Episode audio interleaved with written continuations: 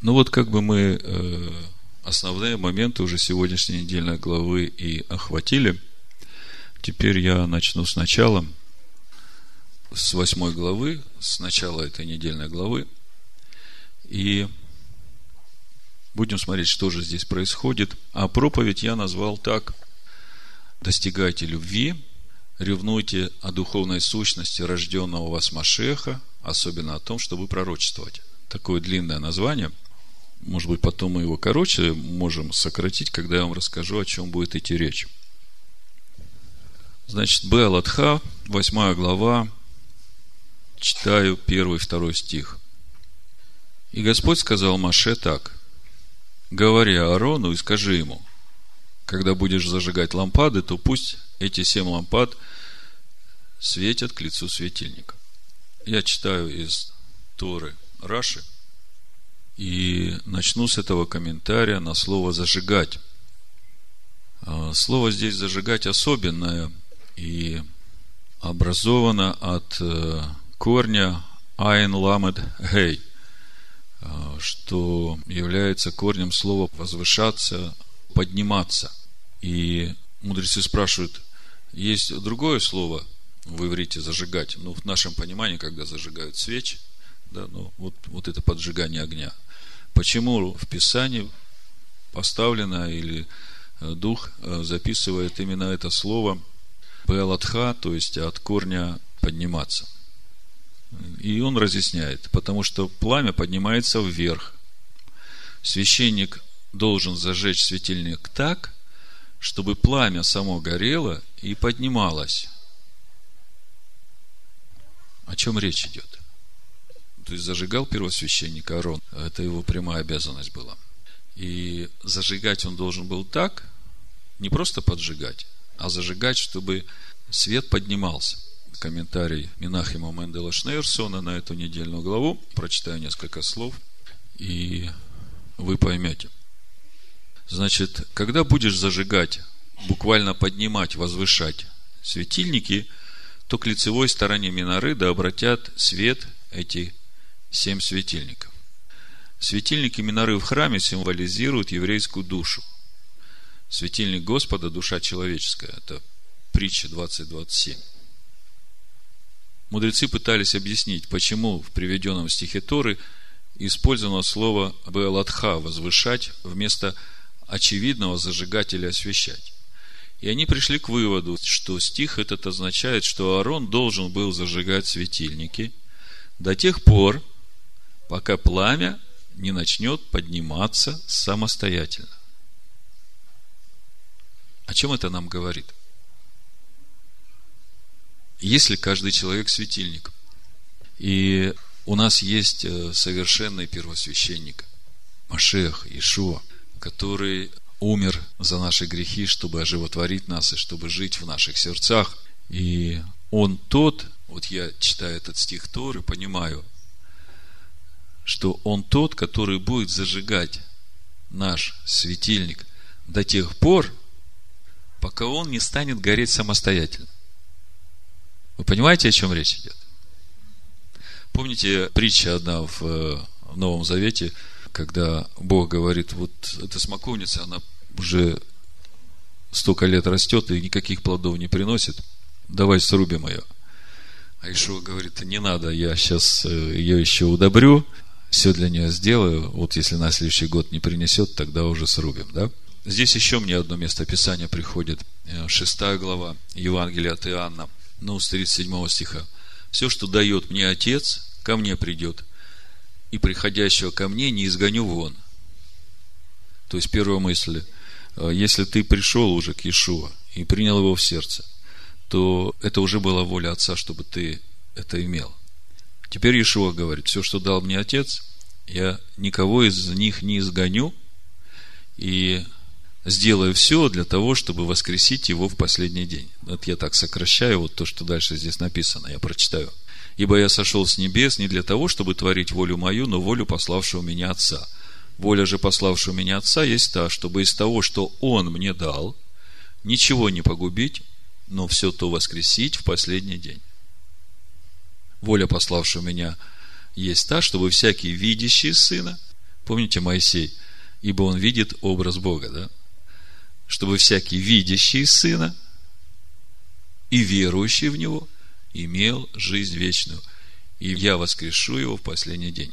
То есть Иешуа говорит о том, что Он будет зажигать в нас этот светильник до тех пор, пока мы не начнем гореть самостоятельно, чтобы быть светом этому миру, чтобы самим становиться тем светом, который будет зажигать другие светильники через него, живущего в нас. Вот такой замысел, да? Чтобы свет и соль служили этому миру для его исцеления и обновления.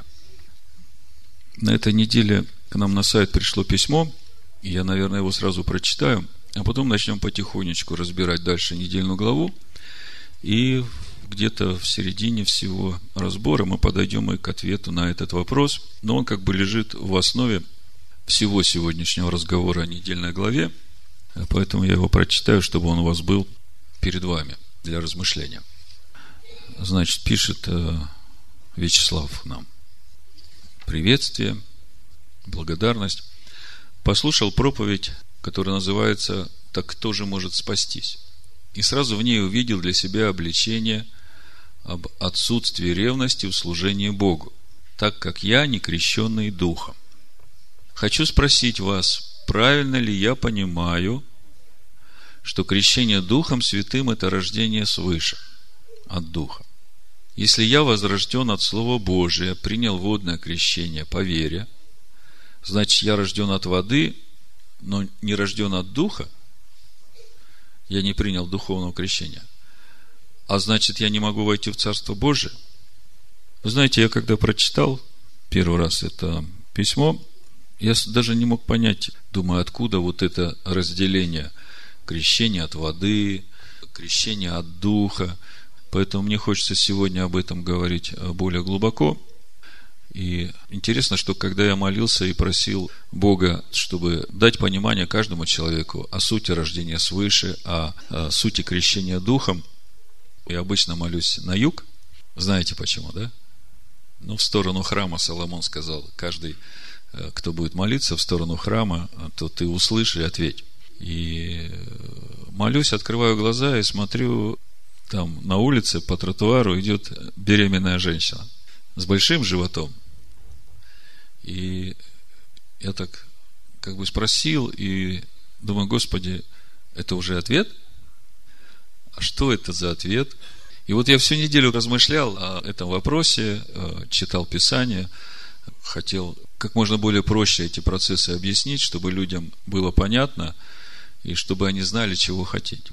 Вот среди всех этих моих углублений в Писание я пришел к 12 главе послания Коринфянам, и мы сегодня о ней тоже будем говорить. Когда я начал изучать его на греческом, то оказывается, и 12 глава, и 14 глава, она в своем предназначении является учением о том, как взращивать вот эту духовную сущность в человеке. Если вы откроете 12 главу послания Коринфянам, первого послания, первый стих прочитаете, то там написано, даже у нас в синодальном переводе – первый стих написано, «Не хочу оставить вас, братья, в неведении и о дарах духовных». Да? Видите, слово «дары», оно другим шрифтом написано в оригинале. На греческом нет этого слова. И по сути, в этой главе речь идет, вот Павел говорит, первый стих, «Не хочу оставить вас, братья, в неведении и о духовной сущности, рожденного свыше». Вы чувствуете? вот это духовных, которое там слово на греческом стоит, оно говорит о людях, рожденных свыше, у которых возродился Машех. И дальше 12 глава, 13 и 14, вот смотрите, 14 откройте, опять первый стих. Достигайте любви, ревнуйте, опять, даров нет слова, видите? Достигайте любви, ревнуйте о духовном, да, вот ревнуйте о вот этой духовной сущности, которая в вас возродилась, особенно же о том, чтобы пророчествовать. Вы знаете, пророчествовать, если посмотреть книгу Откровения, это уже свидетельство Машеха, живущего в нас, да?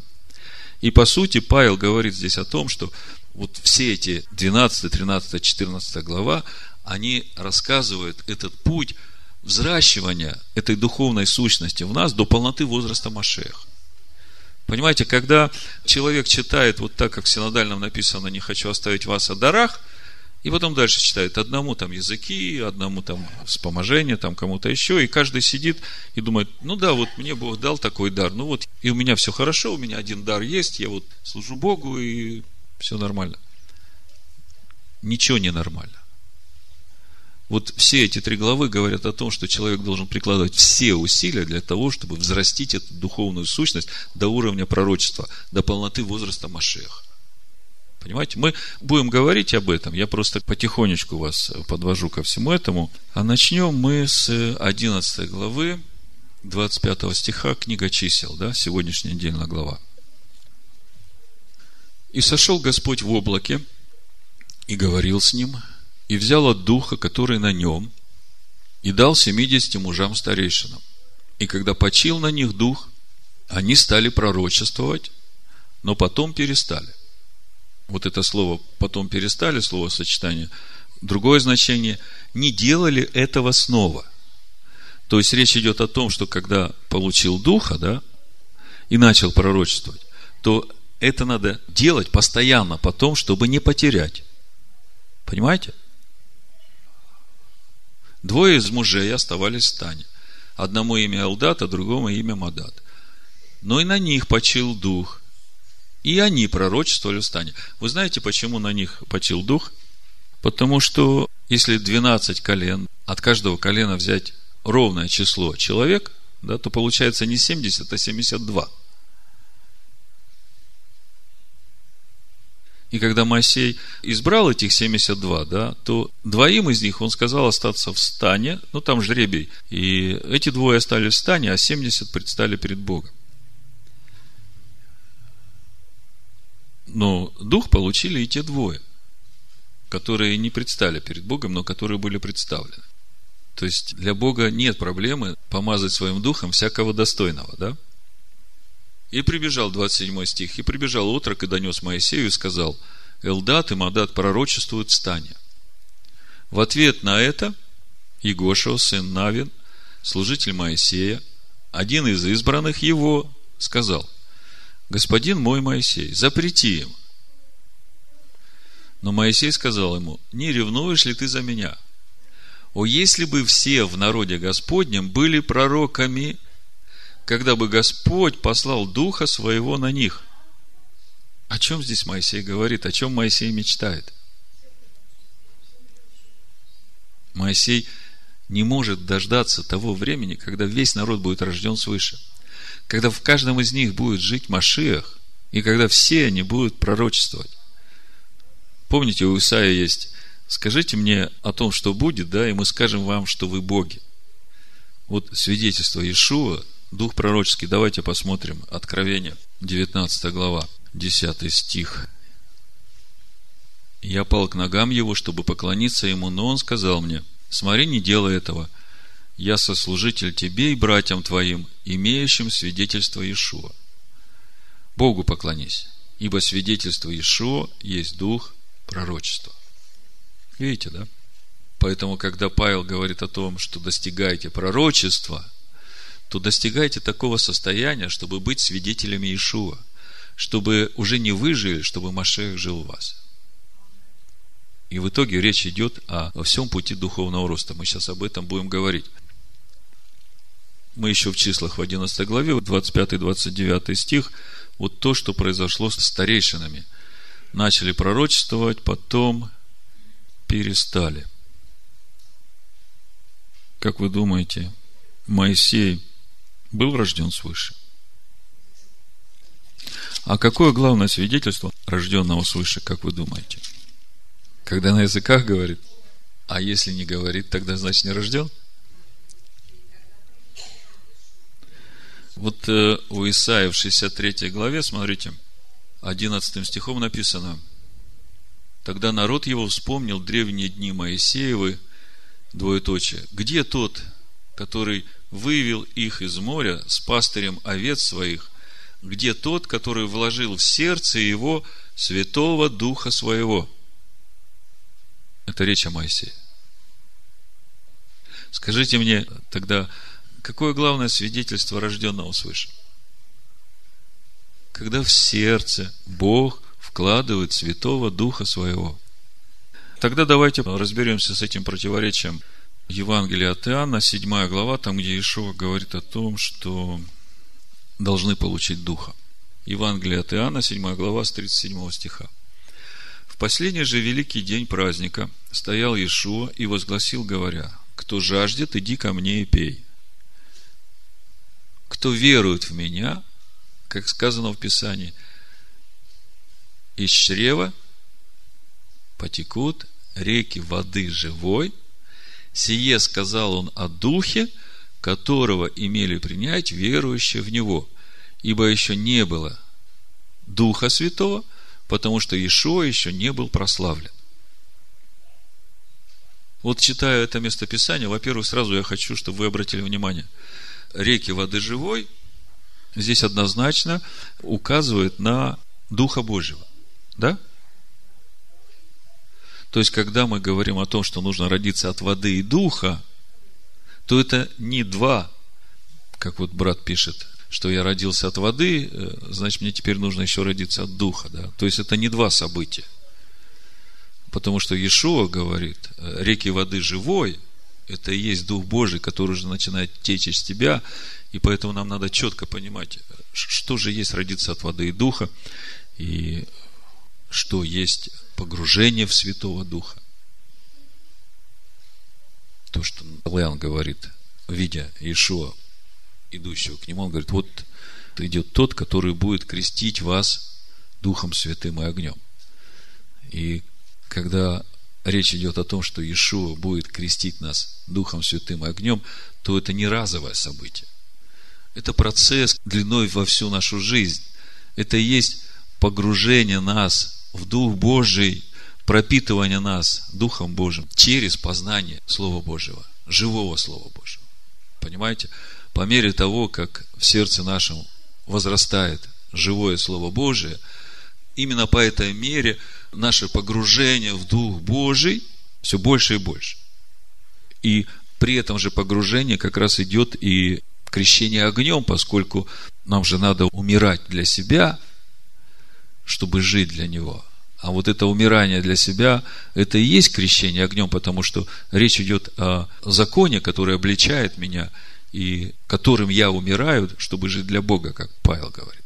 Значит, каким же образом, сейчас первый момент, с которым нам надо разобраться однозначно, каким образом э, вот до того момента, когда Иешуа был прославлен, да, и пришло то время, когда сказано Богом через пророка Иаиля, что наступит время, когда я изолью от Духа Своего на всякую плоть, то, что произошло на праздник Пятидесятницы, да, праздник Шивот, о чем мы читаем во второй главе Деяний. Вопрос, каким же образом происходило рождение свыше у тех мужей Божьих, о которых мы читаем в Писаниях. Вот смотрите, скажите, Авраам был рожден свыше? А Ицхак? А Иаков? А откуда мы это знаем? Ишуа говорит, что многие придут с востока и запада, да, с севера и юга и возлягут в Царстве Божьем с Авраамом, Ицхаком и Яковом. Да? То есть, если Авраам, Ицхак и Яков в Царстве Божьем – а в третьей главе Евангелия от Иоанна Ишуа говорит, что никто не может войти в Царство Божие, если не родиться от воды и духа, да, то если сложить эти два места Писания, получается, что Авраам, Ицхак и Яков, они были рождены свыше. Да по-другому-то и быть не может, потому что когда Авраам прошел тот путь веры, о котором мы читаем в книге Барышит, то мы видим, что именно этот путь веры ложится в основу завета о Машехе, завета о взращивании Машеха в человеке, который теперь Бог распространяет на всех людей. Потому Авраам отец всех народов. И в Римлянах, в 4 главе, апостол Павел говорит, что все должны идти этим путем, и иудеи, и елены. Вот этим путем Авраама взращивания. То есть, каким именно образом вот Авраам получил рождение свыше, если Ишуа еще не был прославлен, да? Э, каким образом Моисей и Илья, помните, Моисей и Илья беседовали с Иешуа. Мы знаем, что Моисей похоронен э, там при входе в обетованную землю, там в земле Моавицкой, да. Но оказывается, что он в Царстве Божьем и приходит беседовать с Иешуа э, на этой горе преображения. Помните, там, где Петр проснулся, говорит, сейчас построим тут три кущи, и будет нам всем хорошо, да? Моисей и Илья беседуют с Ишуа. То есть Моисей живой, а где он? А Моисей видел образ Бога невидимого, как мы читали сейчас в 12 главе. То есть Моисей тоже рожден свыше, и Бог вложил в его сердце Духа Своего. Вот когда я над этим размышляю, мне приходит в духе вот это место Писания, которое является основанием для рождения свыше. Это Исайя 57 глава. Давайте посмотрим, и потом я скажу, что я думаю по этому поводу. 15 стих. Написано, «Ибо так говорит высокий и превознесенный, вечно живущий, святый имя Его. Я живу на высоте небес и во святилище, и также сокрушенными и смиренными духом, чтобы оживлять дух смиренных и оживлять сердца сокрушенных». Смотрите, это сказано пророком Исаи, и это же Слово Божие, которое неизменно. То есть его принципы, они те же, что были э, в то время, что они сейчас. В чем же разница э, с тем временем, которое наступило сейчас, когда Иешуа э, разрушил власть греха в человеческой природе? Я уже сам сказал. Давайте римлянам 8 главу откроем. Смотрите, как написано. Третий стих, Римляна 8 глава. Как закон, ослабленный плотью, был бессилен – то Бог послал Сына Своего в подобие плоти греховной, в жертву за грех, и осудил грех во плоти, чтобы оправдание закона исполнилось в нас, живущих не по плоти, а по духу. То есть, о чем это говорит? До прихода Машех было немного людей, которые были способны усилием своей воли, своим посвящением, все время оставаться в таком состоянии смиренного своим сердцем и кроткого в своем духе перед Всевышним, чтобы Богу можно было все время животворить эти сердца. Понимаете? То есть, до прихода Иешуа человеку нужно было прикладывать очень много усилий к этому, и не все были на это способны. Хотя Бог всегда желал именно этого от Израиля. Уже когда они вышли из Египта, помните, Он у всех оживотворил сердца и ожидал, что все пойдут путем Авраама. Но они не смогли. Они не устояли в этом. Но есть те, которые устояли. То есть, вот мы назвали уже э, несколько имен, которые находятся в Царстве Божьем, которые ходили до прихода Иешуа с Духом Святым в своем сердце. Что же изменилось с приходом Машеха? Изменилось то, что теперь всякий, принимающий его и верующий в имя его, может ходить с Духом Божьим в своем сердце. Всякий, каждый, независимо от национальности, независимо от рода, э, от племени, всякий. Потому что это изначальный замысел как вот Моисей говорит, о, если бы все в народе Господнем были пророками, когда бы Господь послал Духа Своего на них. То есть, э, Моисей, в общем-то, хотел, чтобы сразу весь Израиль получил Духа Божьего, чтобы сразу весь Израиль получил власть над греховной своей э, природой, да. То есть, мы видим, что рождение свыше э, главным его свидетельством является Дух в сердце. мы все еще в 11 главе чисел, значит, э, сошел Господь в облаке, говорил с ними, взял от духа, который на нем, и дал 70 мужам старейшинам. И когда почил на них дух, они стали пророчествовать. Потом перестали. Вот это интересное место, они стали пророчествовать, потом перестали. Я хочу, чтобы мы вместе посмотрели первую книгу царства, 10 главу. Там э, описывается, как это происходило с Саулом Потому что вот это понимание сути того, что они начали делать, пророчествовать, а потом перестали, там об этом же речь идет. То есть, как это выглядит и почему это иногда может казаться непонятным и странным. Хочу вам это показать, чтобы вы не удивлялись, когда видите иногда кого-то пророчествующим, и он выглядит странно. Десятая глава первой книги царств. Речь идет о Сауле – вы помните, народ захотел иметь царя, и Бог показывает Самуилу Саула и говорит, вот помашь его, он будет царем в Израиле. А вы знаете, что всякий царь в Израиле, он отличается от царей в других народах, кто мне скажет, чем? Тем, что всякий царь в Израиле всего лишь устав Всевышнего –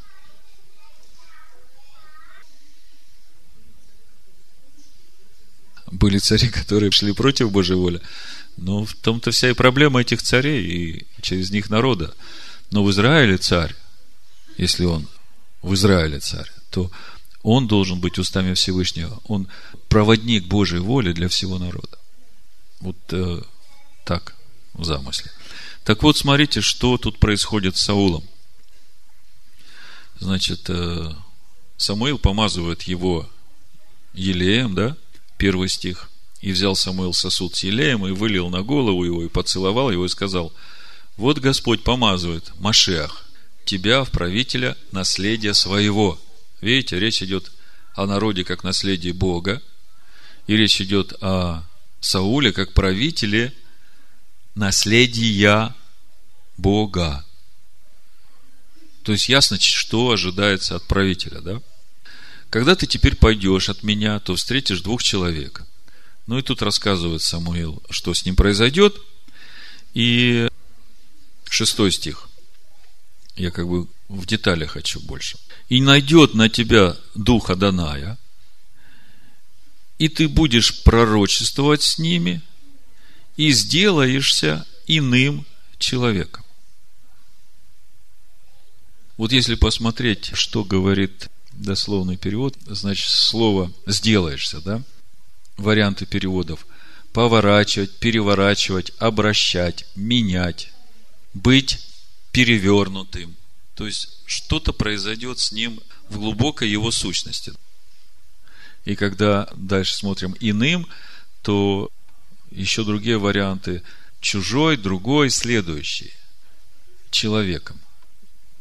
Причем не Адам, а Иш. А когда Иш, это уже речь идет о богобоязненном человеке. И дальше мы смотрим здесь по тексту, девятый стих, смотрите. Что же на самом деле произошло с Саулом? Вот здесь в девятом стихе мы видим. Как скоро Саул обратился, чтобы идти от Самуила, Бог дал ему иное сердце. И вот я смотрю еще раз по словарю Стронга эти значения. Бог дал ему иное, то есть другое – сердце, ум, разум в еврейском языке включает всего внутреннего человека, разум, волю, мысли, желания, эмоции. Видите, что произошло с Саулом? Десятый стих. И когда пришли они к холму, вот встречается им сон пророков, и сошел на него Дух Божий, и он пророчествовал среди них. И вот здесь вот это пророчествовал, да, то же самое, что и о этих 70 старейшинах, когда они пророчествовали, то же самое слово стоит. И вот я вам значение этого слова по стронгу даю. Значит, пророчествовать, быть в пророческом экстазе, безумствовать, вести себя странно. Поэтому я говорю, что когда человек э, входит в это пророческое состояние, он иногда для обычного глаза он может выглядеть странным. Но будьте очень осторожны, э, чтобы не уничижить Дух Божий. То есть, когда мы видим то, что произошло с Саулом, и возвращаемся к тем старейшинам, которые тоже начали пророчествовать, то мы видим, что произошло возрождение. Иное сердце, другое сердце, перевернутое. И если посмотреть Писание Нового Завета, апостол Павел в Ефесянах 5 главе говорит 18 стих. Значит, исполняйтесь духом, назидая самих себя псалмами, славословиями, песнопениями духовными, пая и воспевая в сердцах ваших Господу, благодаря всегда за все Бога и Отца во имя Господа нашего Ишуа Машеха, повинуясь друг другу в страхе Божьем. А вот тут у меня вопрос был. А чем отличается рождение свыше, да, рождение от Духа и исполнение? Я бы сказал так, что рождение от Духа – это разовое событие в жизни человека, и мы сейчас об этом более подробно поговорим, хотя мы уже об этом много говорили. А исполнение Духом – это главная обязанность всякого рожденного от Духа все время пребывать в этом состоянии. Я в прошлый раз говорил уже, что если мы не исполняемся Духом, то вот это русло, которым мы являемся, в общем-то, мы же каналы, правда – в нас возрождается источник, это Машех. В Машеахе Бог, источник воды живой, да? А мы как бы канал, который проводит эту воду живую в этот мир. И если мы не исполняемся духом, если мы не ревнуем, если мы не входим в это состояние, то канал засыхает. Понимаете? Как бы жизнь перестает. Вот старейшины, видите, они начали пророчествовать. Все было хорошо. Вода потекла. А потом перестали. А в оригинале слово стоит, перестали делать это снова.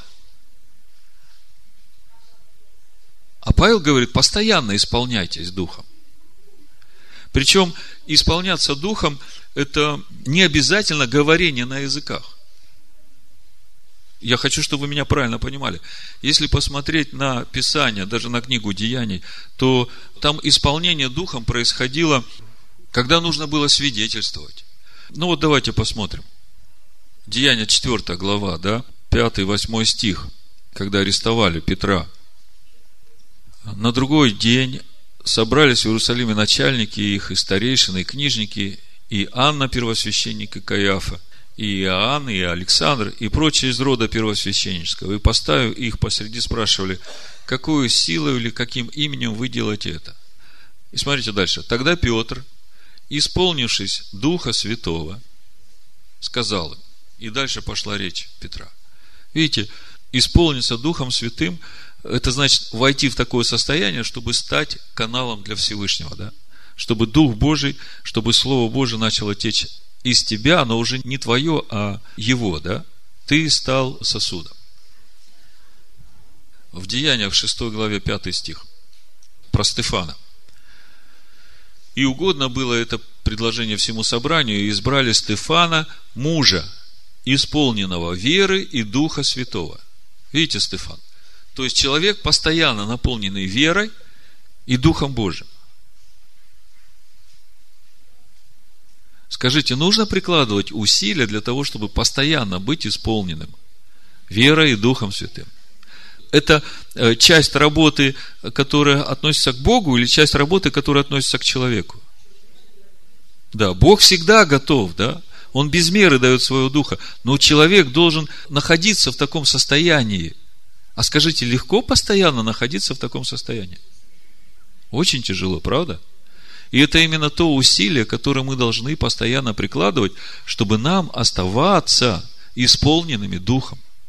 Это одна из составляющих, главных составляющих нашего духовного роста.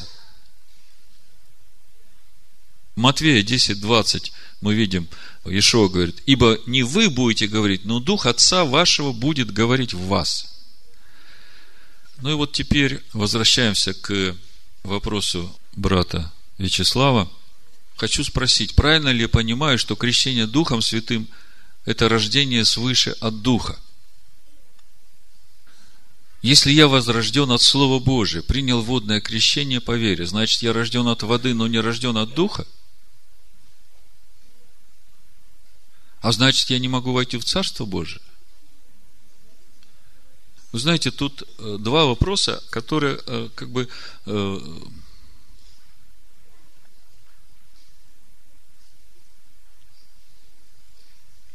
взаимоисключают – понимание того, что должно быть на самом деле. Вот давайте по порядку.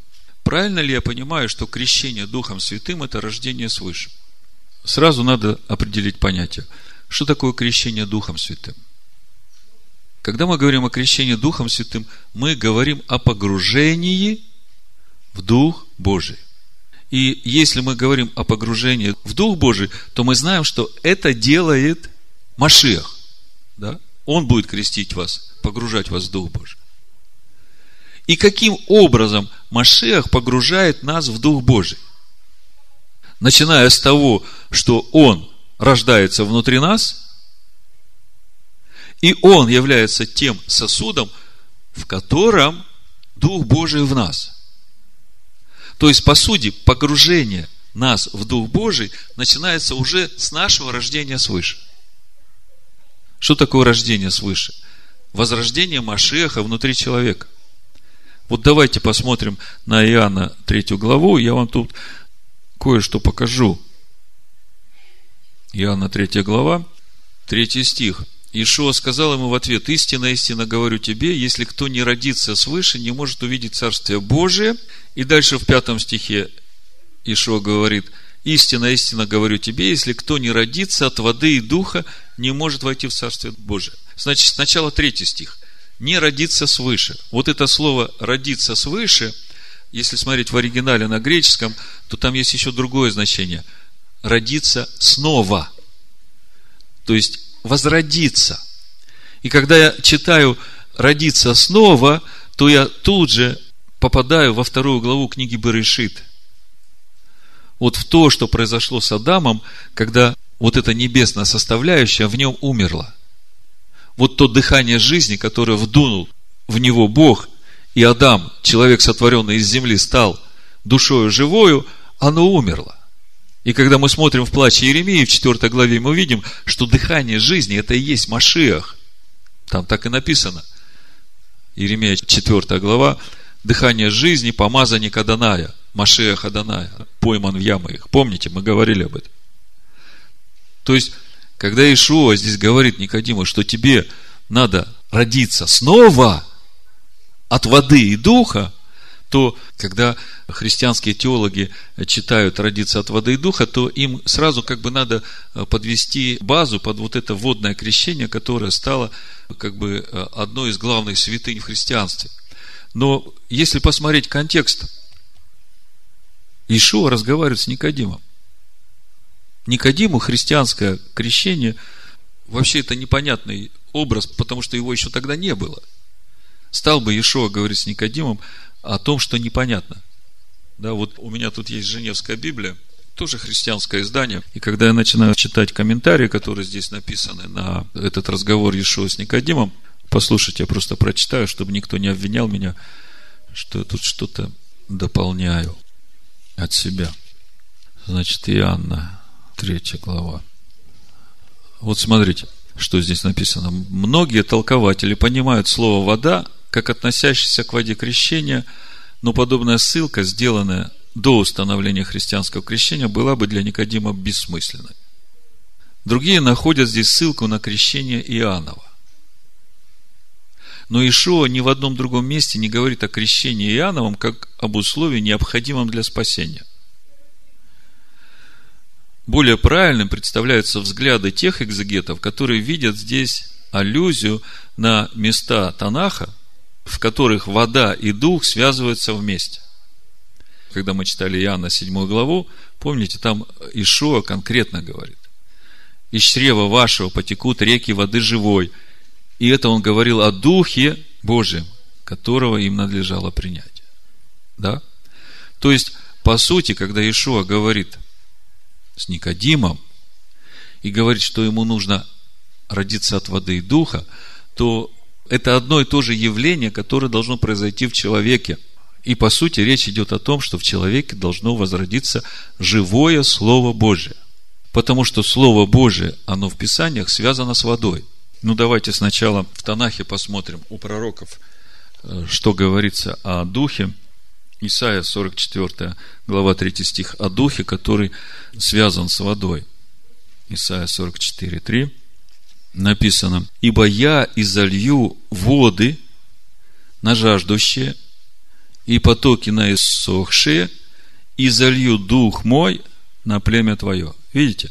Речь идет об одном и том же. Речь идет о том, что Бог изольет свой дух, и Бог говорит, что это и есть та вода живая, да? И Иезекииль 36 глава. Здесь уже как бы детали процесса будут, как это будет происходить, и нам это будет понятно, потому что описывается в сути свидетельство Нового Завета. 36 глава, 25 и 28 стих, пророк Иезекииль. Ну, буду с 24 стиха читать. «И возьму вас из народа, вы соберу вас из всех стран, и приведу вас в землю вашу, и окроплю вас чистой водою, и вы очиститесь от всех скверн ваших, и от всех идолов ваших очищу вас, и дам вам сердце новое, и дух новый дам вам, и возьму из плоти вашей сердце каменное, и дам вам сердце плотяное, вложу внутрь вас дух мой, и сделаю то, что вы будете ходить в заповедях моих, и уставы мои будете соблюдать и выполнять. То есть, вот каким образом будет излит Дух Божий на его народ, как мы читали у Исаия. «И залью воду на вас, Дух мой». То же самое в Новом Завете, Ефесянам 5.26, хотя бы давайте посмотрим. То есть, я сейчас пытаюсь вам показать, что когда идет разговор Ишуа с Никодимом, и разговор идет о том, что Никодиму нужно вновь родиться, и суть этого рождения от воды и духа, то, по сути, речь идет о вот том процессе, когда Бог вдунул в Адама, сотворенного из праха, дыхание жизни, помазанника Аданая, и душа стала живой. То есть, Бог вдувает свой дух в человека – ну, как мы уже говорили, напрямую Дух Божий не может войти в человека, чтобы не убить его, потому что святость Всевышнего человек не может выдержать. Но в Машехе, в Ешоу Машехе, который умер за наши грехи и который сам является сосудом, в котором живет Бог, это возможно, вот это и происходит. Значит, э, Ефесянам 5.26 написано, чтобы осветить ее, очистив баню водную посредством слова. То есть, э, вот в этом месте Писания мы видим, что вода и слово, они связаны. И если мы посмотрим первое послание Петра, первую главу, то мы там увидим, что по сути это живая вода, она вот в том возрожденном Слове Божьем, которое живое. 23 э, стих, смотрите. Как возрожденные не от тленного семени, но от нетленного, от Слова Божия, живого и пребывающего вовек. Слово Божие живое. Почему оно живое? Потому что там Дух Божий, да? Дух Божий животворит – и вот именно это Слово Божие должно возродиться в человеке. Это и есть суть того, что Бог вдохнул в нас это дыхание жизни, и душа стала живой. Это и есть суть рождения свыше. И по сути это разовое событие. И оно происходит с каждым человеком, когда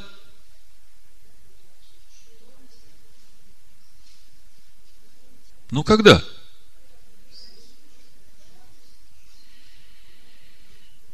Вот это очень важный момент. Я хочу, чтобы вы хорошо в этом разбирались. Ну, какие есть варианты, пожалуйста? Как?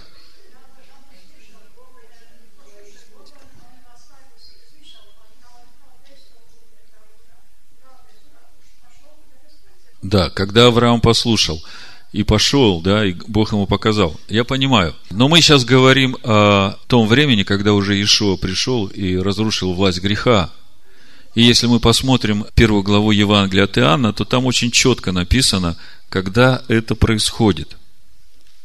Смотрите, 12 стих. А тем, которые приняли Его, верующим в имя Его, дал власть быть чадами Божьими, которые не от крови, не от хотения плоти, не от хотения мужа, но от Бога родились. Первая глава, 12 и 13 стих.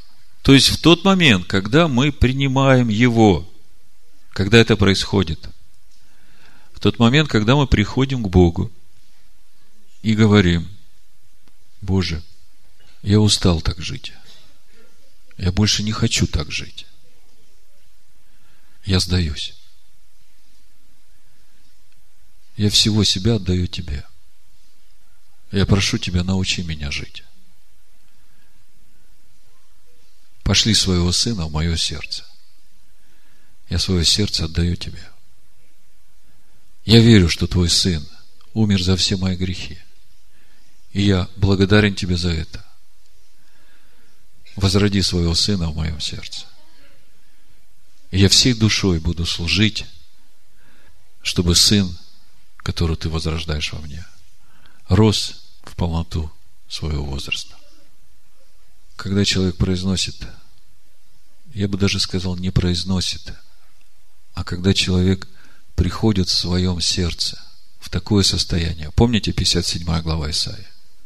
Сокрушен духом и смирен сердцем полностью. То есть, готов без остатка до конца отдать свое сердце Богу я слышал свидетельство одной сестры, когда она искала Бога, и однажды она услышала, что есть вот домашняя группа такая живая, где живой Бог присутствует. И она пришла на эту группу, и лидер этой группы у нее спрашивает, ну ты готова вот сейчас и навсегда отдать свое сердце Богу? И эта сестра посмотрела внутрь себя и говорит, нет, я еще не готова. Прошло несколько месяцев, и тогда она опять уже пришла туда же, на эту группу, и она уже пришла просто, она уже больше не могла. Вот все, что, скажем так, угнетало ее, оно настолько стало сильным, что человек просто уже не мог этого выдержать, и он готов был сделать этот э, решающий шаг – чтобы полностью отдать свое сердце Богу. И вот когда человек пришел с таким состоянием сердца, то все, тут же помолились, и тут же пришло рождение свыше. И вот я хочу главный момент подчеркнуть. Не было так, чтобы этот человек заговорил сразу языками. Не надо путать две вещи. Помните, я вам говорил, когда я прочитал это письмо Вячеслава, мне Бог показал беременную женщину. Я начал размышлять а что это значит? И потом вот э, как бы потихонечку пришло понимание. Вот когда эта сестра э, пришла с этим сердцем, готовым доверить всю себя без остатка Богу, когда за нее помолились, она говорит, первое, что я почувствовала, облегчение. Такая, как бы упала тяжесть. Упало что-то такое, что я уже не могла понести. И не было так, что она заговорила на языках или там какие-то там сверхъестественные проявления были. Но что-то внутри произошло. Мы сейчас это место посмотрим в Писаниях, как это есть. Но я сейчас к этому образу беременной женщины возвращаюсь, потому что я так понимаю, что многие люди, смешав вот эти все понятия – рождение от воды, рождение от духа, крещение духом, как бы все это разбив, это такая путаница начинает происходить. Но по сути все очень просто. Тебе надо родиться снова. И тогда сразу возвращаемся во вторую главу Барышит, то, что произошло с Адамом, что он потерял. Вот это надо получить снова. И когда мы смотрим, что надо получить, а это и есть тот другой утешитель, о котором Иешуа говорит. Я вот был с вами рядом, а теперь вот я ухожу к Отцу, и я снова приду к вам. Но я уже не буду такой с вами ходить, я буду внутри вас ходить. Но я не один приду, я с Отцом. И это как раз исполнится то, что Бог изольет Духа Своего на всякую плоть. Всякий, кто будет принимать меня, он уже будет ходить как сосуд Божий. Но этот сосуд маленький сначала, он же рождается, младенец. Вот вы мне скажите, я возвращаюсь к этому образу беременной женщины, вот этот вот ребеночек, который там в животе, он уже родился или еще нет? Но он уже есть. Он уже слышит, он уже думает, он уже что-то просит по-своему, да? Он еще не говорит только. Но он уже есть, Так вот, с этим рождением свыше то же самое. Есть время, когда он уже есть, и свидетельством этому является то, что первое, что ты ощутил, что что-то изменилось в тебе, что ушла какая-то тяжесть, ушла вот эта безысходность, появилось желание как бы искать своего папу, да? Появляется желание как бы начинать изучать слово, смотреть, а как это на самом деле? Появляются какие-то новые качества, которые раньше их не было. Качество богоискания, желание служить другому не за что-то, а просто так. Желание молиться. И это то новое, которое уже ты это можешь видеть. И этот младенец там в животе все еще растет, он еще не говорит. Первый разговор начинается, когда он выходит наружу. Но он-то уже давно есть.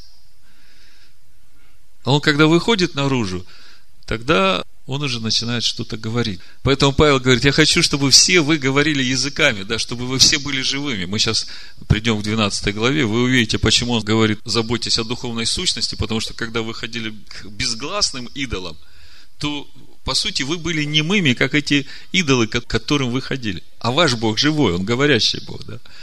И поэтому вы, когда получили эту новую духовную сущность, вы теперь тоже говорящие. То есть, Значит, рождение свыше – это разовое событие.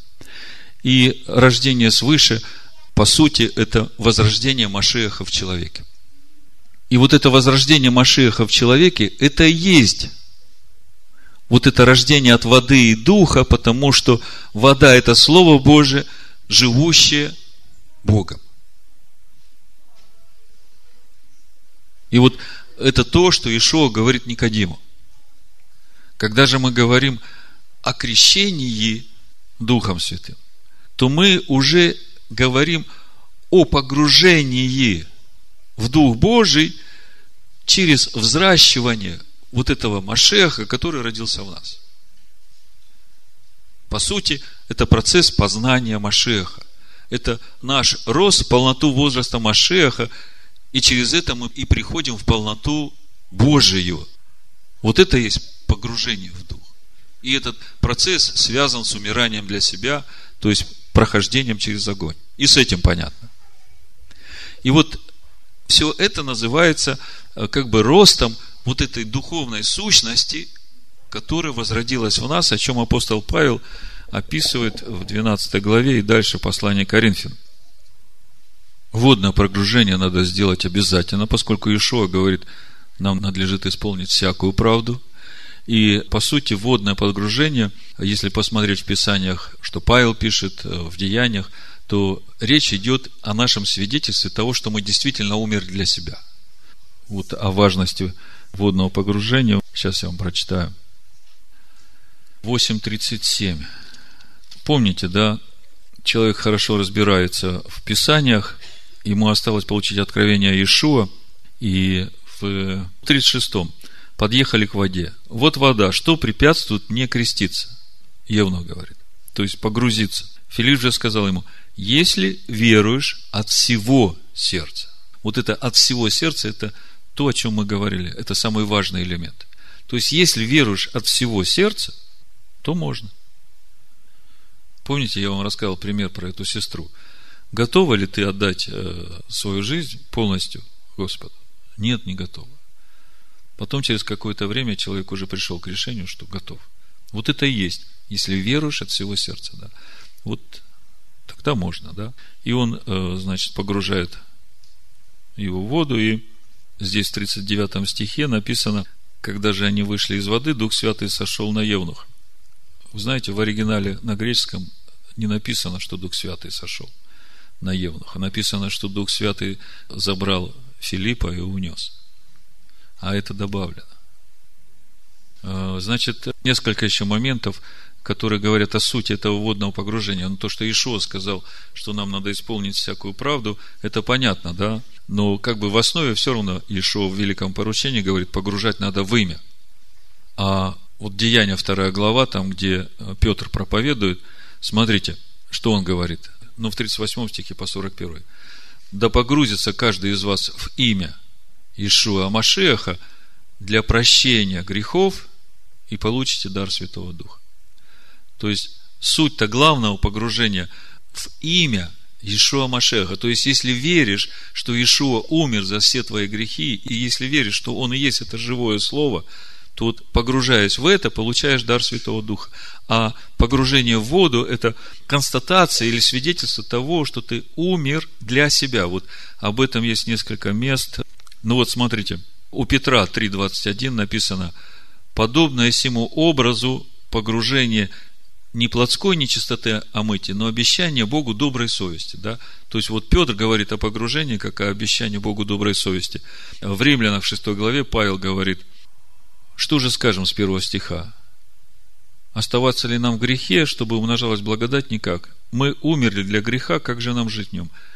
Неужели не знаете, что все мы, погрузившиеся в Машеха Ишо, в смерть его погрузились?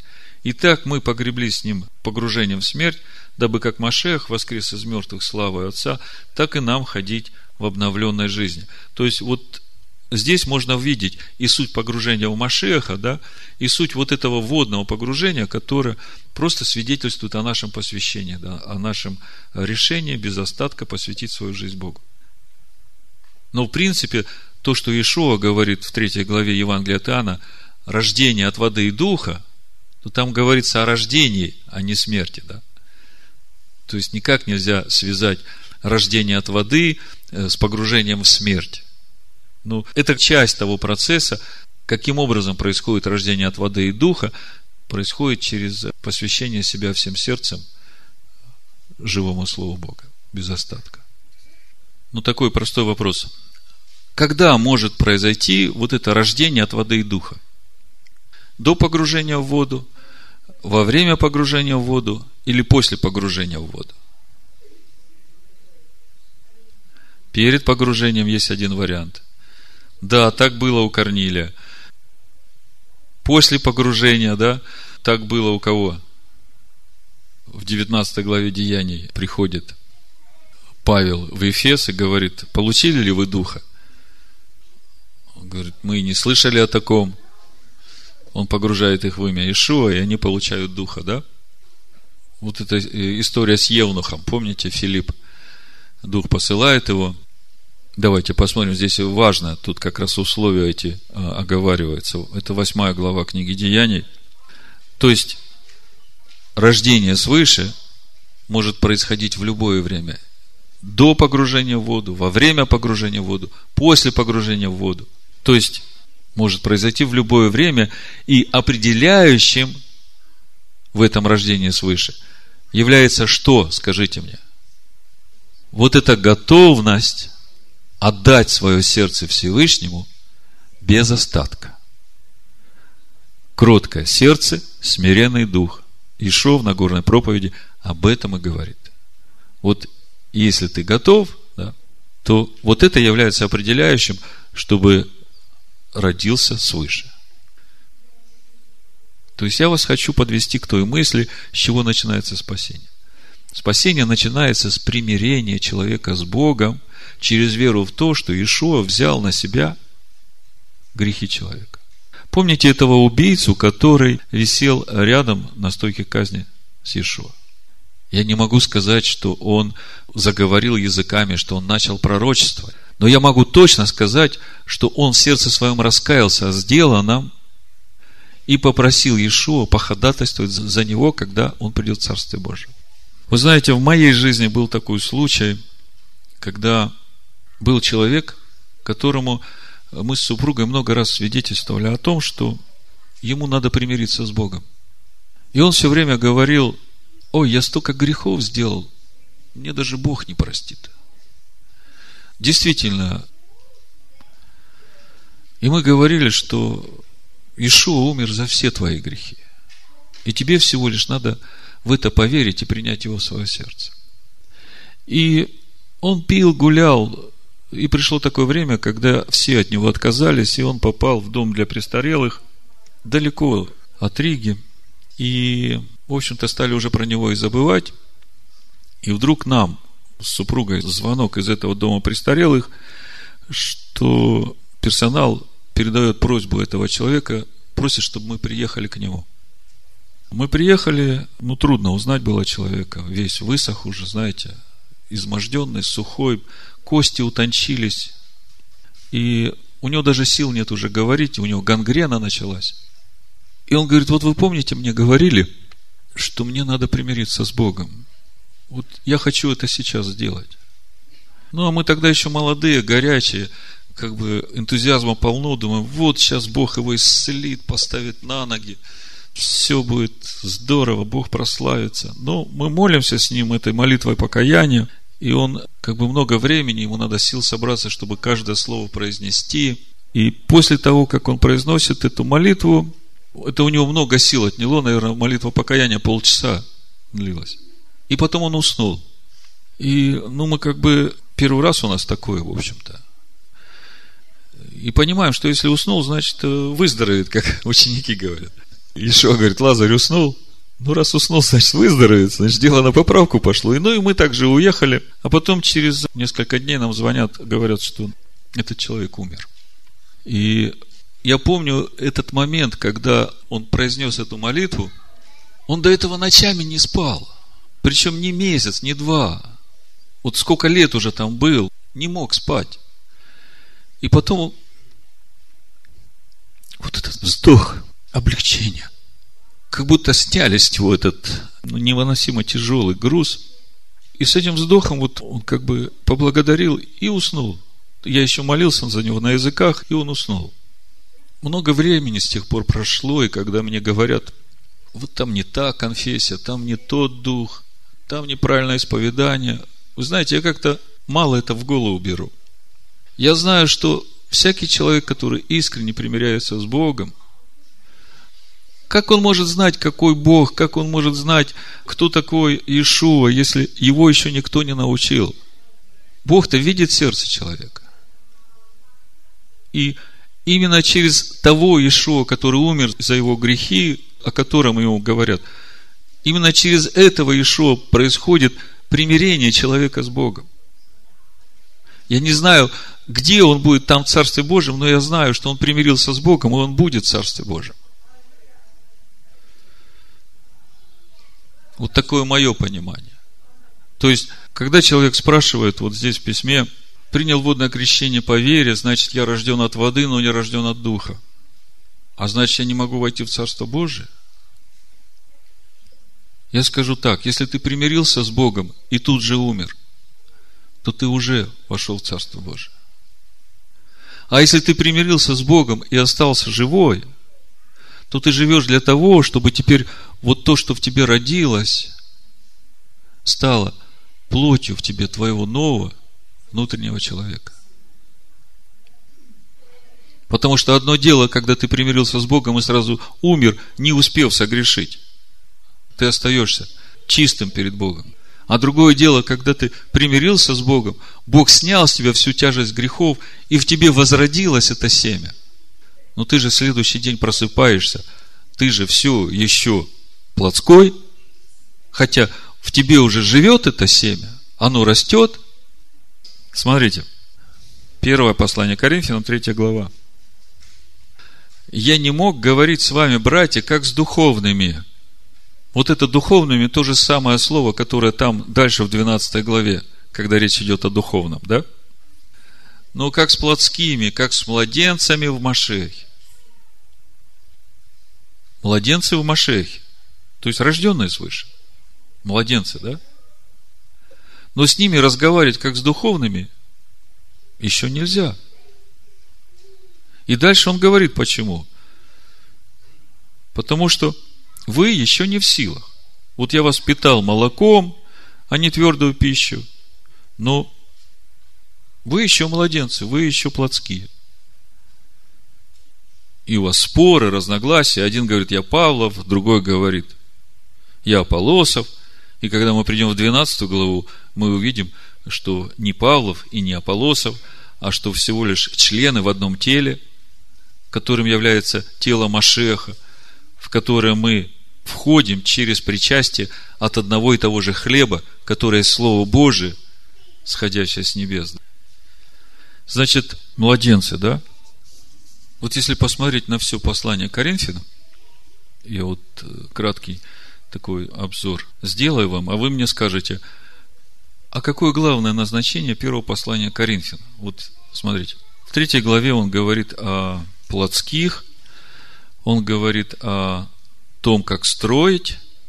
Там дальше, смотрите, я положил основание, кто строит на этом основании золото, из серебра, драгоценных камней, дерева, сена. Каждого дела обнаружится, ибо день покажет, то есть, когда Машех придет.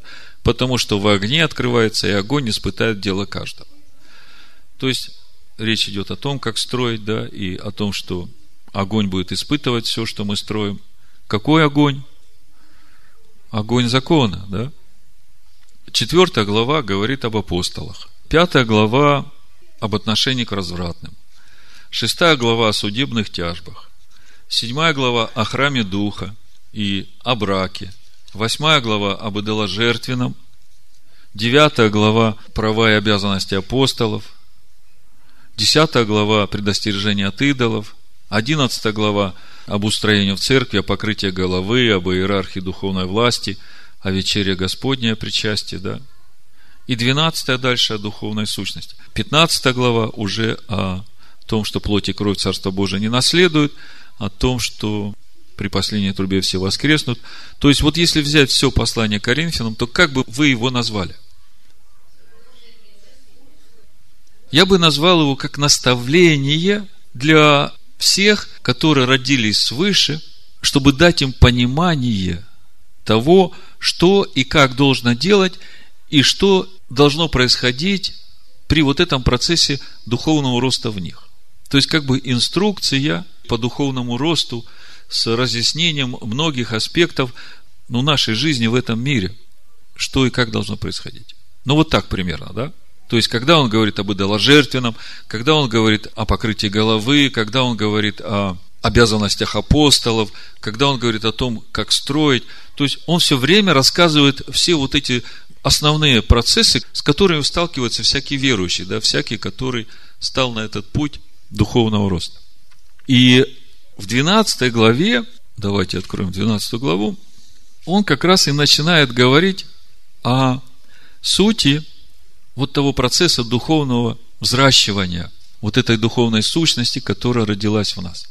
Я специально взял такую книгу, которая называется «Новый Завет на греческом языке с подстрочным переводом на русский язык». Поэтому я буду пользоваться помощью этой книги – Издательство Санкт-Петербург, 2002 год. Российское библейское общество. Редактор Бабицкая, Захарова, главный редактор Алексеев. Ну так, значит, э, с рождением свыше начинается погружение в Дух Божий. И делает это вот тот Машех, который родился внутри нас. И вот то, как он это делает и как это должно у нас происходить, вот в 12 главе послания Коринфян Павел дает четкие рекомендации, чего хотеть, к чему стремиться и как в этом двигаться. Будем читать по порядку с первого стиха. Я сразу буду вам греческий давать, э, потому что не все переведено дословно, скажем так. Есть э, как бы добавление переводчиков, которые иногда уводят в сторону от сути. Первый стих. 12 глава, первого послания Коринфянам. Значит, я буду читать сразу с греческого, да?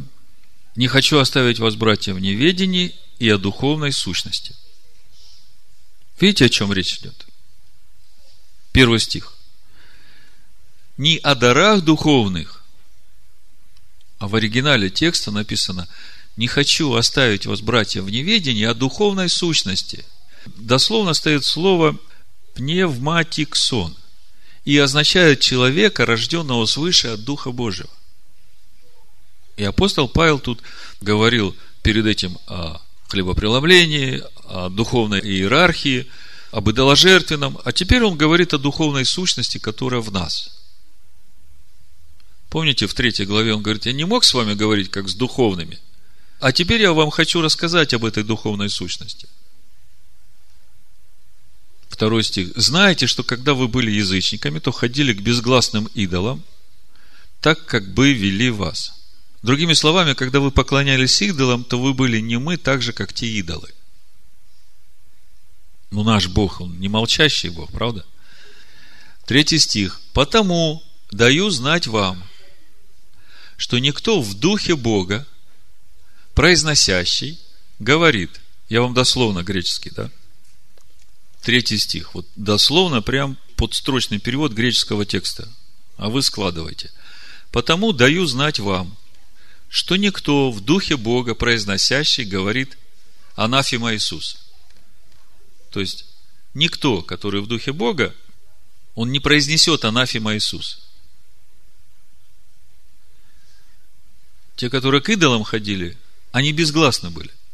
А те, которые возродились и уже начали говорить, они никогда не произнесут, потому что они в духе Бога, не произнесут анафима Иисус. И никто не может сказать, господин Иешуа, если не в Духе Святом. То есть, никто не может обратиться к Иешуа как к господину, если он не в Духе Святом.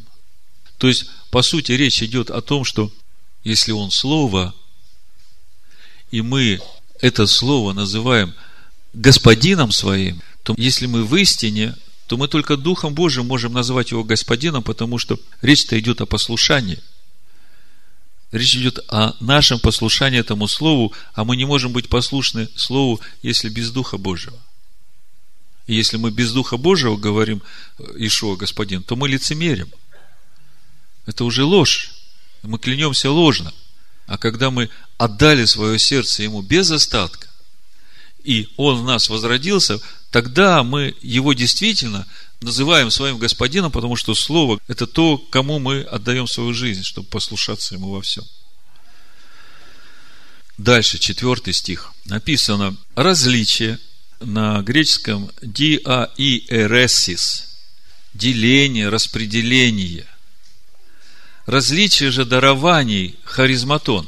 Дарование – это дар благодати, дарованное даром. Есть. А дух один и тот же. То есть, речь идет о том, что различие проявлений духа есть, но дух, который в каждом, он один и тот же. То есть, если налить воды в два разных сосуда – одной и той же воды, но один сосуд зеленый, другой желтый, да, то когда будешь смотреть на эту воду, она будет казаться разного цвета, да. Но это всего лишь сосуды, которые способны вот так пропустить то, что налито. Но налита-то одна и та же вода, да. Дух Божий, живая вода. И главный дар – это вот этот Дух Божий, который налит.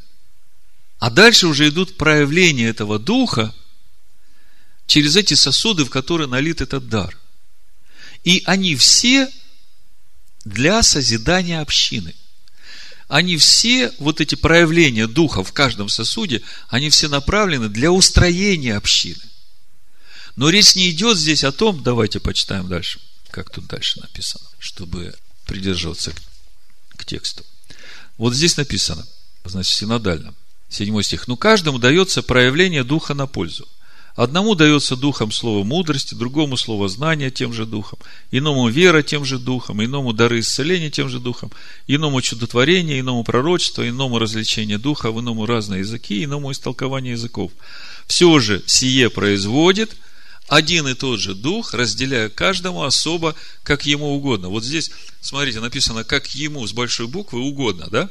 То есть, и такое ощущение складывается, что распределяет Бог – на самом деле, если смотреть греческий текст, вот я вам э, сейчас читаю 11 стих. Написано, все же это совершает действием один и тот же Дух, различающий отдельно каждому, как желает.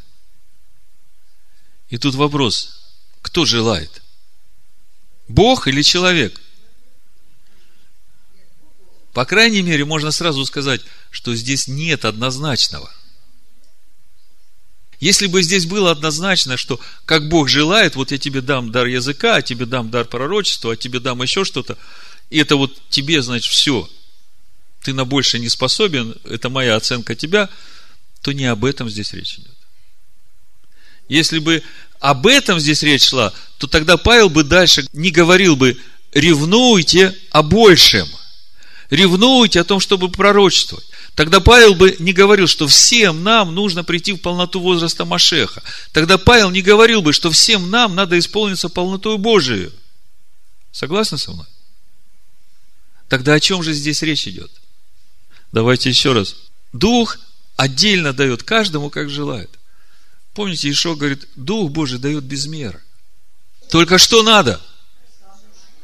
Надо желать, надо ревновать, надо достигать, надо стремиться. И речь идет о процессе взращивания духовной сущности. Я еще раз говорю, ему с большой буквы в оригинале текста вообще нет слова. Вот кто не верит, придите посмотрите. На латышском нет слова ему.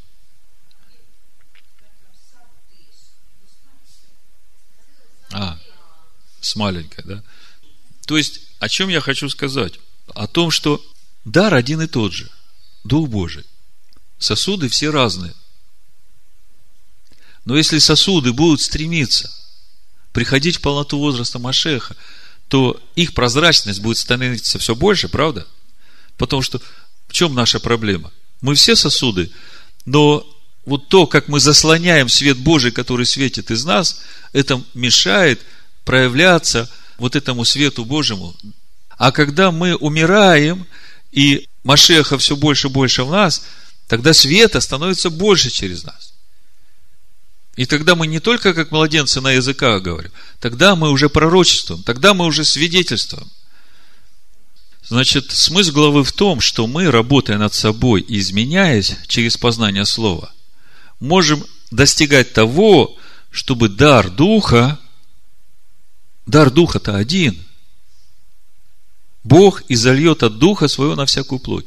Чтобы этот дар Духа проявлялся у нас больше и шире, чтобы Дух Божий через нас мог служить все больше и больше. Ну, мышление русскоязычного, я про русскоязычного, поскольку у меня синодальный текст перед глазами. Вот то, как мы читаем, значит, сначала.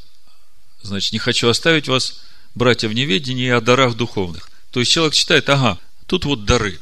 Ну, я вот смотрю на себя, ну, да, вот тому Бог дал этот дар, да, этому дал Бог этот дар. А мне вот что-то не повезло, я тут такой вот по жизни все время такой неудачник. Все меня обделяют там. Почему тому дал, а мне не дал? Ну, раз уж дал мне такой дар, ладно, сиди, не дергайся, это твой удел навсегда. Вот русскоязычное мышление. Речь вообще не об этом здесь идет. С первого стиха Павел говорит о том процессе, который должен происходить в нас по духовному взращиванию вот этой духовной сущности, которая возродилась в нас. И по мере того, как эта сущность растет, проявлений Духа будет больше и больше – если бы не так, Павел бы не говорил, ревнуйте о том, чтобы пророчествовать. Сейчас мы дойдем до этого. Здесь говорится о том, что любой человек может получить духа и проявлять его через себя на пользу всем. Но не имеется в виду, что вот Бог дал тебе дар молитвы на языках. И человек останавливается на этом и думает, ну хорошо, я имею дар Святого Духа, у меня мир с Богом, и от меня больше ничего не требуется. Успокоился. А Павел говорит о том, что это только начало работы. Получив один дар, стремись к другому, молись и проси, чтобы Дух в тебе больше проявлялся на служение телу Машеха. И больше дарований в тебе раскрылось. Понимаете, в чем проблема? Проблема в том, чтобы нам хотеть большего. Большего раскрытия Духа Божьего через нас. Смотрите, 12 глава заканчивается, 31 стих. Ревнуйте о дарах больших, и я покажу вам путь еще превосходнейший. Скажите, если вам один дар, то тогда нет смысла ревновать о дарах больших, правда? А он говорит, ревнуйте. Потому что если мы его ученики, то он своим ученикам дает задание – идите и погружайте человека из всех народов в имя. Так если я младенец в Машехе, если я плотской, если у меня еще вражда и распри, если я и не ревную о том, чтобы Машех во мне рос, я могу исполнить это поручение? Нет. Но когда я могу исполнить это поручение? Когда я буду ревновать о дарах больших, когда это потечет, как реки воды живой, правда? То есть в чем проблема? В том, что с 12 по 14 главу нас неправильно научили. Нас сделали болотом. Нам дали такую пилюльку успокаивающую. Ага, вот у тебя есть этот дар, все, сиди, не дергайся, все в порядке. И каждый сидит и не дергается, а некому идти и погружать в имя. 14 глава, 1 стих. Достигайте любви, ревнуйте о дарах духовных, особенно о том, чтобы пророчествовать. Всю 13 главу апостол Павел говорит, что все эти дары, в которых надо двигаться в проявлениях, они без любви не работают. И он описывает, какая любовь должна, и мы должны это увидеть. Я вам как-то говорил, что любовь Божия, она отличается от любви человеческой тем, что любовь человеческая, она любит то, что для себя ему хорошо. Да? То есть, любовь, которая берет. Вот я это люблю, да, вот я это люблю. А что у тебя тут в холодильнике? О, я и это люблю. Все, давай сюда, я это люблю. Выходит замуж или женится, вот я ее люблю, я ее так люблю, или его люблю. А за что любишь-то? А, у него машина, дача, у него работа хорошая. А, она красивая, там вот то-то, то-то, получать удовольствие люблю. Да и все для себя, да? Это не та любовь. И если ты выходишь замуж или женишься для того, чтобы получать через твою любовь, то этот брак долго не продержится. Бог соединяет людей для того, чтобы они вместе начали двигаться в том, чтобы познавать любовь Божию. И чтобы друг другу служить именно в том, чтобы эта любовь Божия в каждом умножалась. И брать немощи друг друга, и сносить, и терпеть, и давать. И чем больше ты даешь, почему вы любите своих детей? Потому что вы им столько дали себя, и неспанных ночей, и переживаний. Вот видите как? Вот это настоящая любовь, которая дает. И Павел говорит, что вот если вот эта любовь есть, и есть вот эти дары, в которых вы должны достигать и расти, то тогда все в порядке, тогда с телом все в порядке. Тело будет прирастать, тело будет крепнуть, тело будет здоровым, тело Машех. 14 глава, да? Мы уже в 14. Значит, э, достигайте любви, Ревнуйте. Опять видите слово даров? Нет о дарах. Ревнуйте о духовной сущности, то есть о себе, новом творении. Вам даже греческий уже не надо, вы уже можете видеть, у кого синодальный перевод, вы видите, что даров там добавлено шрифтом, другим написано, видите? А духовных, это вот та же самое слово, духовная сущность рожденного свыше.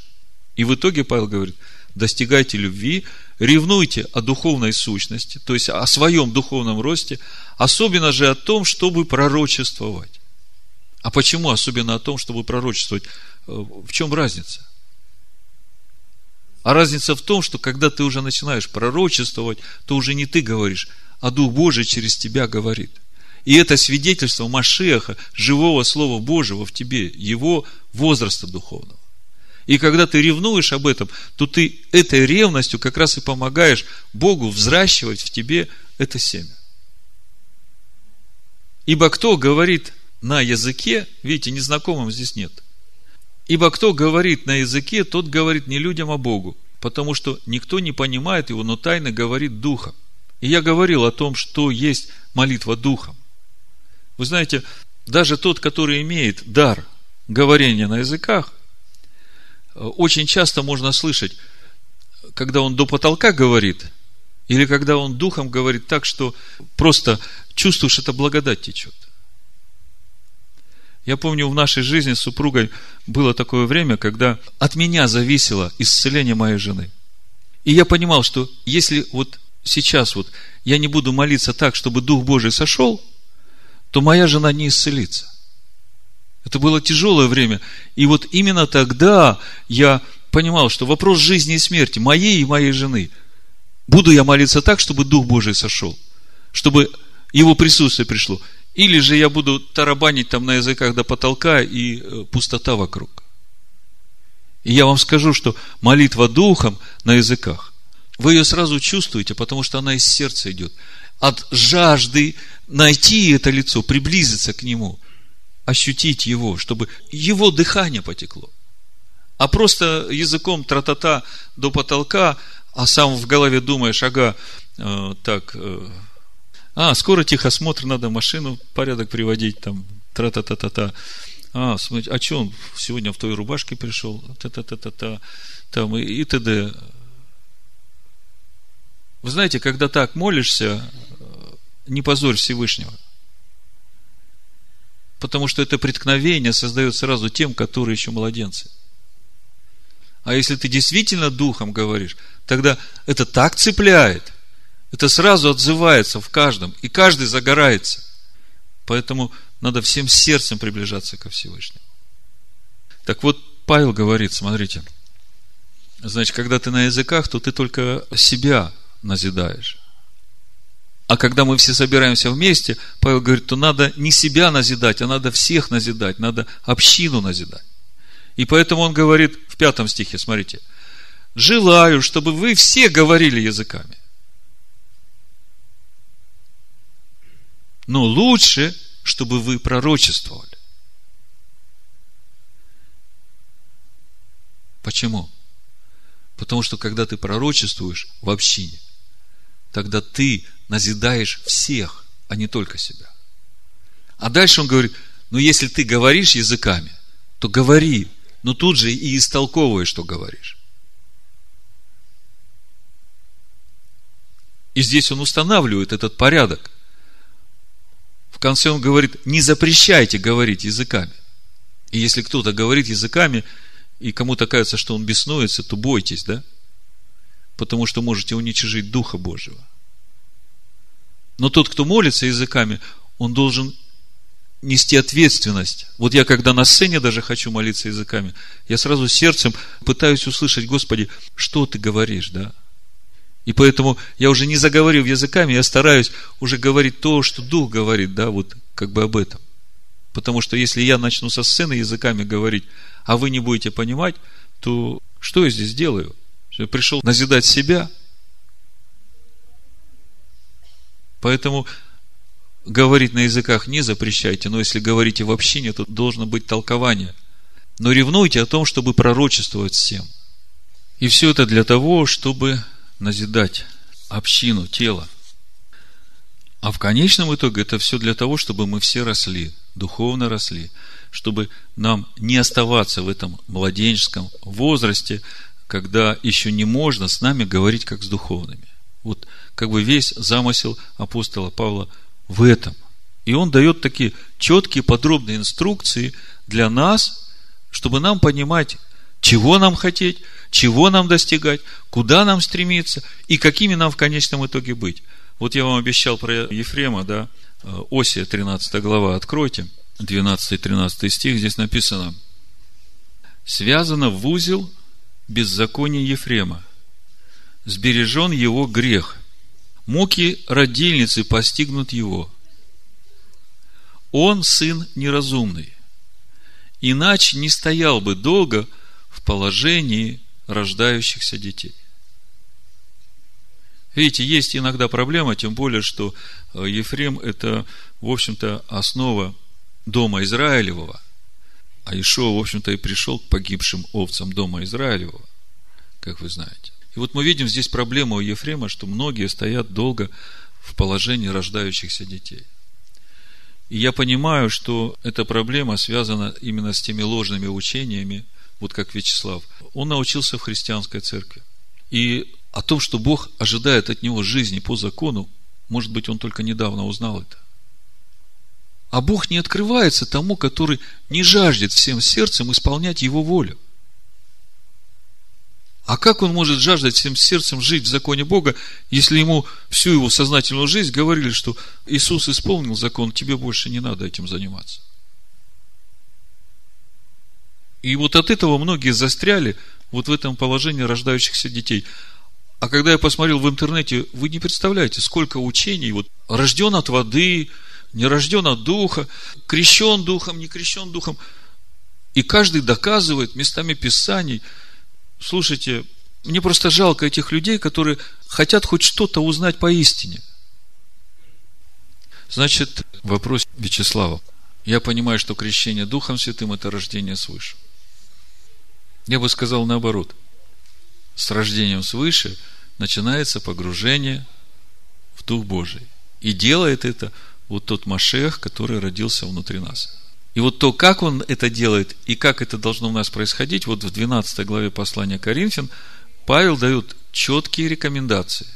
Чего хотеть, к чему стремиться и как в этом двигаться, да? Дальше он говорит, если я возрожден от Слова Божия, принял водное крещение по вере, значит, я рожден от воды, но не рожден от Духа. Неправильно. Если ты возрожден от живого Слова Божьего, то ты уже рожденный от воды и Духа. В тебе живет Машех, и в Машехе живет Дух Божий. И это природа того утешителя, которого посылает Бог в каждого принимающего его и верующего в имя его. Помните, я и Отец придем, и обитель вас сотворим. Ну и дальше тут он говорит, значит, если я не рожден от Духа, значит, я не могу войти в Царство Божие. То есть, я не принял духовного крещения. Если ты рожден от Слова, то значит, ты уже рожден от Духа. И процесс погружения в Дух Божий уже начался. Поскольку крещение Духом – это не разовая процедура – это весь путь нашей жизни, погружения.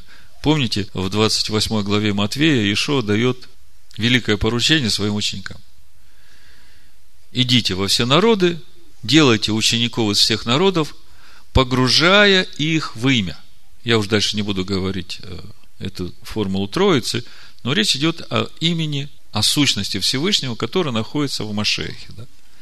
То есть, вот она суть погружения. И это процесс – значит, я не могу войти в Царство Божие. Я говорю, что всякий, принимающий его и верующий в имя его, входит в Царствие Божие сразу. Другое дело, что когда придет время, и когда войдет Отец на брачный пир, то очень важно, чтобы все, которые вошли, чтобы они были в брачных одеждах. И суть этой брачной одежды – это слава Божия, которая сияет в принявших его. Помните, когда Адам находился с Евой в Эдемском саду, они одеты были в славу Божию. И поэтому ничего другого они не видели. А когда слава Божия уходит, тогда уже видишь, что ты голый. Поэтому вот эти брачные одежды, это и есть вот это сияние Духа Божьего на тебе, вот этой славы Божией, которая сияет из Машеха, живущего в тебе. Значит, э, с этим вопросом мы разобрались, то есть э, ответ этому Вячеславу, я думаю, будет достаточно ясен. И для того, чтобы понимать, надо же смотреть, что Бог говорит в Торе. И когда ты в основании уже имеешь закон Бога и пророков, тогда тебе уже становится понятно даже то, что Ишо говорит, тебе надо родиться свыше, а в оригинале написано, тебе же снова родиться надо. Ты что, не знаешь, ты же учитель Израиля. Ты же помнишь, как это произошло. И в итоге многие застряли в положении рождающихся детей. Если бы им рассказали, что всякий, желающий от всего сердца исполнять волю Божию, он действительно поймет учение Ишуа Машеха и захочет его принять. Потому что Ишуа пришел научить нас исполнять закон Бога с праведностью, превосходящей праведность книжников и фарисеев. Он не пришел отменить этот закон. И когда такой человек читает 12 главу послания Коринфянам, 13 и 14, то он должен понимать, что Павел здесь говорит о том духовном возрастании этого младенца в Машехе, который родился. Чтобы ему двигаться в этом направлении и не останавливаться на том, что у него есть, и успокаивать себя, что у него уже все хорошо. Потому что если он не будет расти, он не станет этим служителем Иешуа в исполнении великого поручения. Да, безусловно, Иешуа поставил апостолов, пророков, учителей для научения, но чтобы все пришли в полноту возраста Машеха, как пишется в 4 главе, в 13 стихе послания Ефесянам. А процесс роста действительно он не может так, чтобы сразу все. Чтобы вот сразу ты родился свыше, и сразу ты уже пошел погружать всех в имя Всевышнего. Вот в Марка я на этом заканчиваю. 4 глава, 26-28 стих. Давайте посмотрим. Написано. И сказал, Царствие Божие подобно тому, как если человек бросит семя в землю, и земля сама собой производит сперва зелень, потом колос, потом полное зерно в колосе. Когда же созреет плод, немедленно посылает серп, потому что настала жатва. Видите как? Сперва зелень, потом колос, потом полное зерно в колосе. И это этапы нашего духовного роста. Не может так сразу быть, что семя посеяли в твою душу, то есть семя, которое живое Слово Божие, которое возродилось в твоей душе. Земля – это душа твоя. И ты сразу уже колос принес, полное зерно. Так же не может быть. Это противоречит законам природы у апостола Петра в пятой главе как раз об этом мы можем и прочитать. Десятый стих. «Бог же всякой благодати, призвавший нас в вечную славу свою Машехе Иешуа, сам, по кратковременном страдании вашим, да совершит вас, да утвердит, да укрепит, да соделает непоколебимыми, ему слава и держава во веки веков. Аминь. Достигайте любви, ревнуйте о духовной сущности рожденного у вас Машеха. И у нас есть э, совершенный первосвященник, Машех, Ишуа, который умер за наши грехи, чтобы оживотворить нас и чтобы жить в наших сердцах. Он тот, который будет зажигать наш светильник до тех пор, пока он не станет гореть самостоятельно. Да благословит вас Всевышний. Аминь. Аминь. Amen. Amen. Amen.